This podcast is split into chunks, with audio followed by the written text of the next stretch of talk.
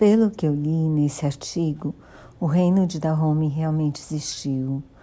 O rei também era um rei bem poderoso, só que ele usava os exércitos dele, tanto o feminino quanto o Azagode, quanto o exército masculino, para conquistar os reinos em volta e para conseguir escravos, não só para os europeus, como para trabalhar no reino.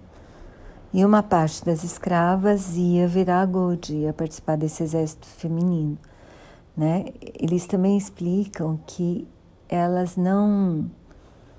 Elas viviam dentro do palácio e elas não podiam transar com homem nenhum, porque na verdade elas viviam, elas eram consideradas esposas de terceira classe do rei.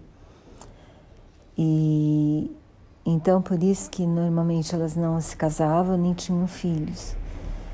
E realmente o treinamento delas é pesadíssimo, assim, é, realmente tinha aquela barreira de espinhos para elas vencerem, para provar que elas suportavam a dor, que elas eram corajosas, que elas eram que elas eram que elas enfrentavam o que fosse necessário para vencer ele chegou, esse rei chegou a realmente trocar o, a venda de escravos para a Europa por venda de óleo.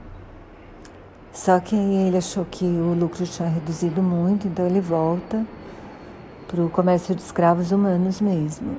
E isso tem muito a ver com o enriquecimento do reino. Então essa é a parte que eu fiquei meio passada, assim, né? Porque era isso mesmo, assim, né? As agordes faziam parte do tráfico, né? Porque elas conseguiam escravos dos reinos vizinhos para vender para os europeus como escravos para trabalhar nas lavouras da América, por exemplo, né? Então, e o reino acabou sendo derrubado numa guerra com a França, em que as Adod morreram em massa Bom, eu achei o artigo super interessante, vou deixar o link aqui.